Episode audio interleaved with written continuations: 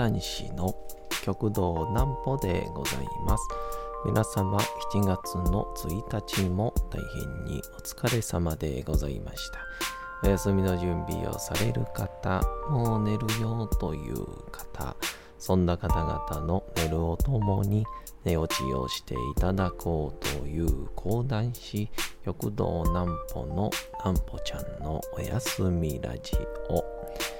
このラジオは毎週月曜日から金曜日の21時から音声アプリサウンドクラウド、Spotify、Amazon Music、Podcast にて配信をされております。皆様からのお便りもお待ちしております。お便りは玉道南歩公式ホームページのおやすみラジオ特設ページから送ることができます。内容は何でも結構です。ねえねえ聞いてよなんぽちゃんから始まる皆様の日々の出来事や思っていることなどを送ってください。ご希望の方にはなんぽちゃんグッズプレゼントいたしますので、住所、お名前お忘れなくと。えー、いうことなんですけども、えー、昨日ですかね、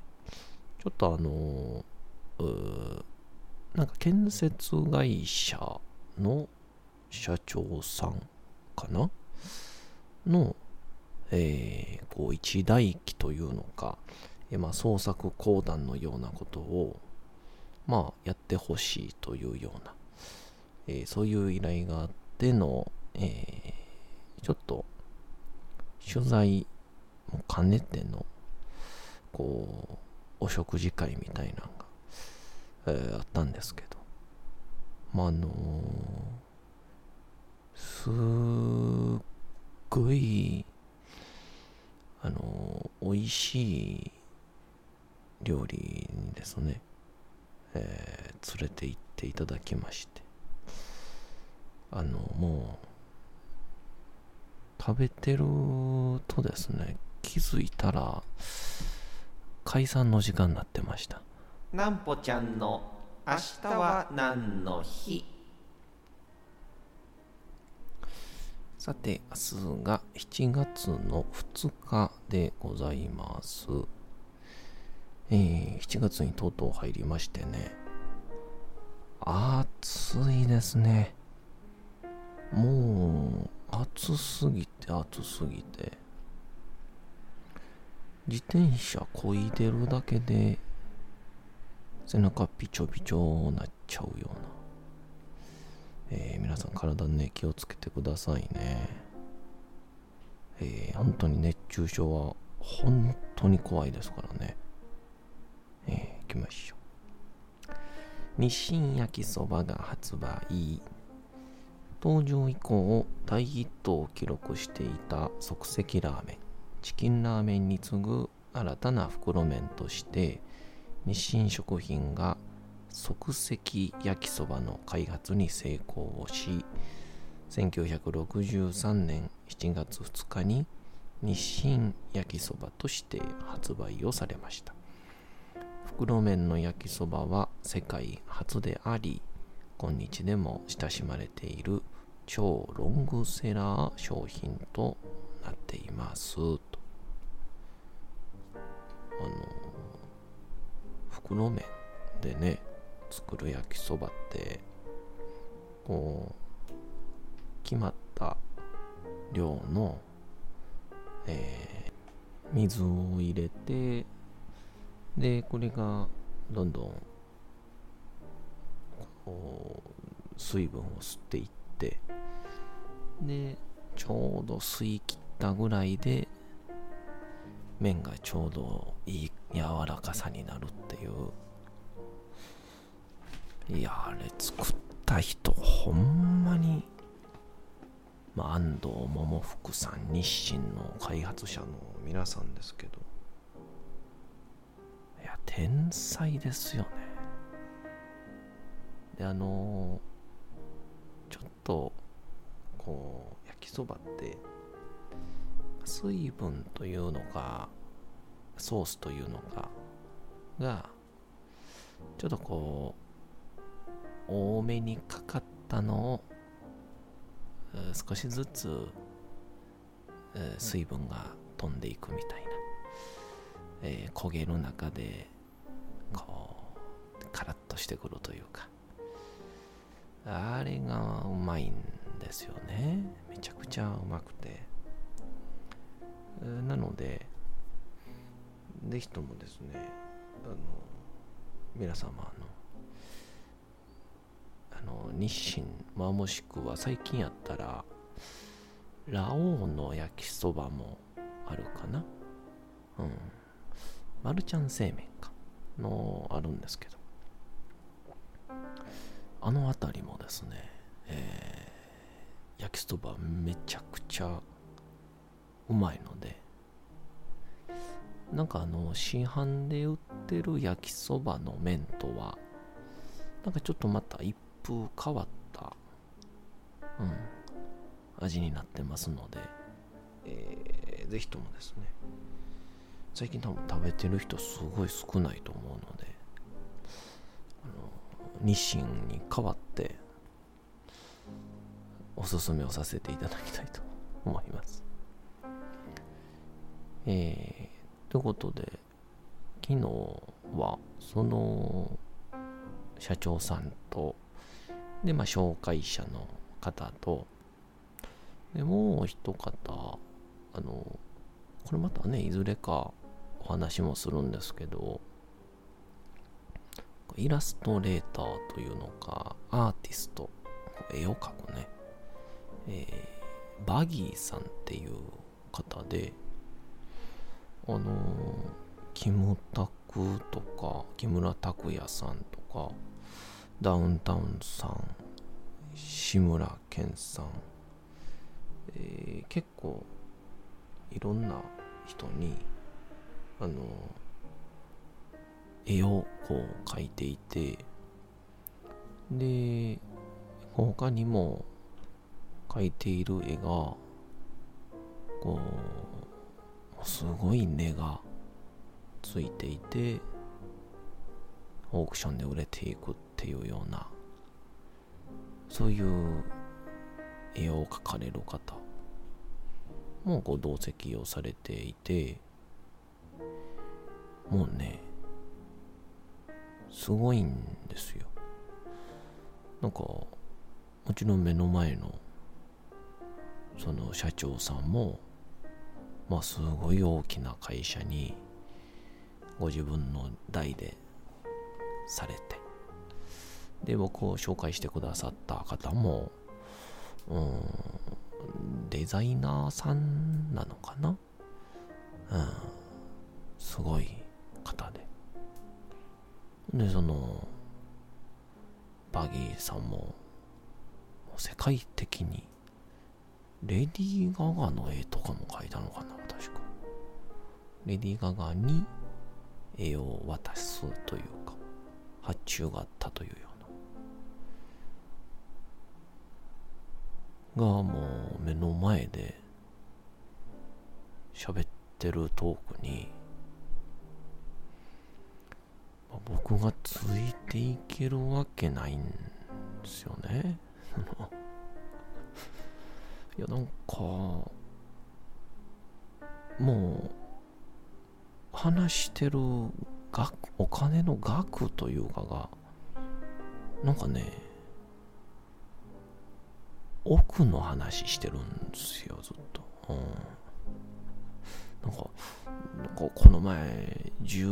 何億損してなみたいな、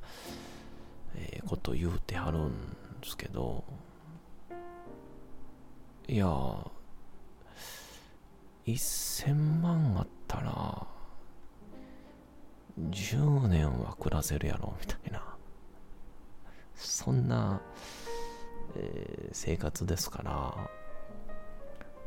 というかもうねえ割り勘の時になんか端数端数余って600円ぐらい得したっていうだけで大喜びしてる野郎がですよ十何億っていう話に入っていけるわけがないんですね。で、こう目の前にですね、出てくるお料理が、もうね、べらぼうにうまくて、その、食べログでね、こう書かれてる、まあ、星と値段だけで、まあ、判断できるもんではないとは思いますけど、食べログのですね、お一人様単価がですね、えー、2万6千円って書いてるんですよ。マジで？と思って。あのー、出てきたのがですね、なんか大きい土鍋で出てきて、アワビが出てくるんですよ。もう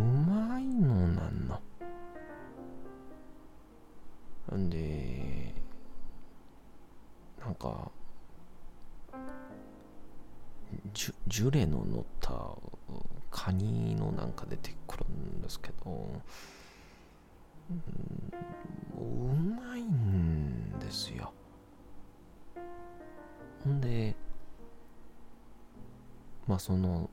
あまりにもうますぎて、で、まあ話もすごすぎるから、まあ僕が喋ることもないんでずっと飯に集中してて、で、もう一軒行こうか言われて。で、対象にあるね、立ち飲み屋さんなんですけど、ここが、結構でもここはね、そうリーズナブル。やけど、まあ、この社長さんがお気に入りのお店なのか行って、まあ、いろいろ喋ってるうちに、この人は講談師さんで言うて、講談ってどんなことなんですかとかって言われる。なんかちょっと軽くやってやっていうね、おなじみじゃないですか。で、まあ基本は、あいやいや、そんなそんなか言うてね、やりたくないのが基本なんですけど。まあ、この数年、この1年かな。あの、僕はどこでもやるというハートだけは鍛えてきましたんでね。えー、あの任しといてくださいよ、言って、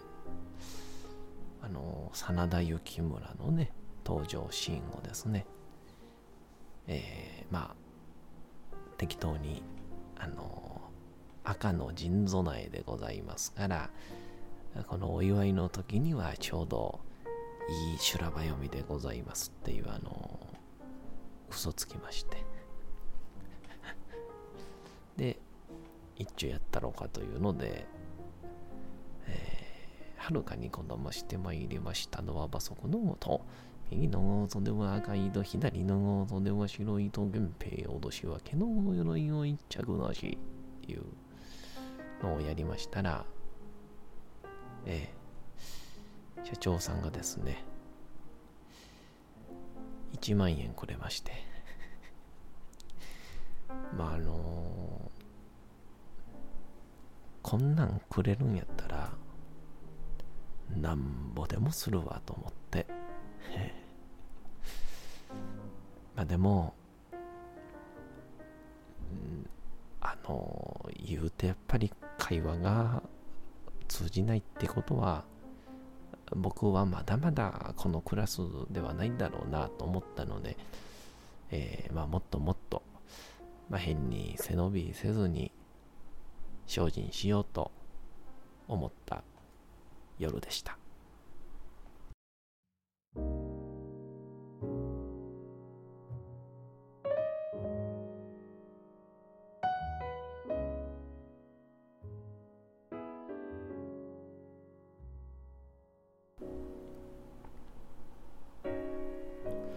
さて時刻はうとうと朗読会の時間となりました皆様、小さい頃眠れなかった時に、お父さん、お母さん、おじいちゃん、おばあちゃん、お世話になっている方に本を読んでもらった思いではないでしょうか。なかなか眠れないという方のお力に寝落ちをしていただければと、毎日様々な物語、小説をお届けしております。本日お読みしますのも三島由紀夫の金閣寺でございます。うん、なんかあの、昨日みたいなことがあると、まあ、すごくワクワクもしますし、まあ楽しかったけど、まあ、ちょっと心もなんかそわそわするというか、そんな時にこの本とかをぼーっと読むっていいんだなと思いました。なんか私本読み始めちゃうかもというので。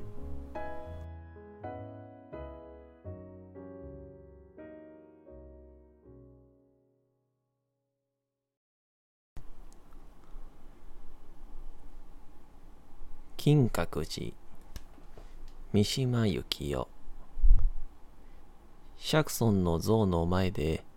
私たちはひざまずいて合唱をした。御堂を出た。しかし牢城からは去りがたかった。そこで登ってきた段の横手の南向きの高欄に持たれていた。私はどこやらに何か美しい小さな色彩の渦のようなものを感じていた。それは今見てきた天井画の極彩色の残像かとも思われた。豊富な色の凝集した感じは、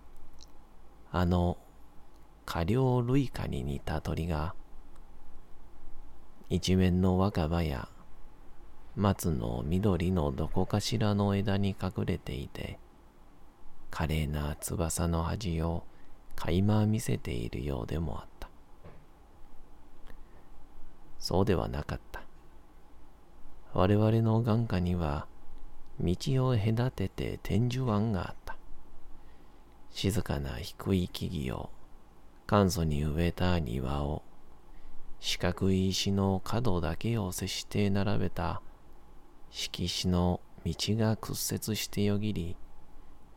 障子を開け放った広い座敷へ通じていた。座敷の中は床の間も違い棚もくまなく見えた。そこはよく賢茶があったり、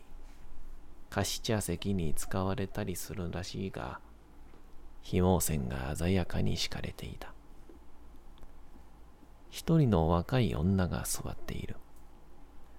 私の目に映ったものはそれだったのである。戦争中にこんなに派手な長振り袖の女の姿を見ることは絶えてなかった。そんな装いで家を出れば、道半ばで咎められ、引き返さざるを得なかったであろう。それほどその振袖はカビであった。細かい模様は見えないが、水色地に花々が描かれたり、縫い取りされたりしており、帯の日にも金糸が光り、誇張して言うと、辺りが輝いていた。若い、美しい女は、淡然と座っていて、その白い横顔は浮き彫りされ、本当に生きている女かと疑われた。私は極度にどもっていった。あれは、一体生きてるんやろうか。僕も今そう思っていたんだ。人形みたいだな。と鶴川は高欄にきつく胸を押し付け、目を離さずに答えた。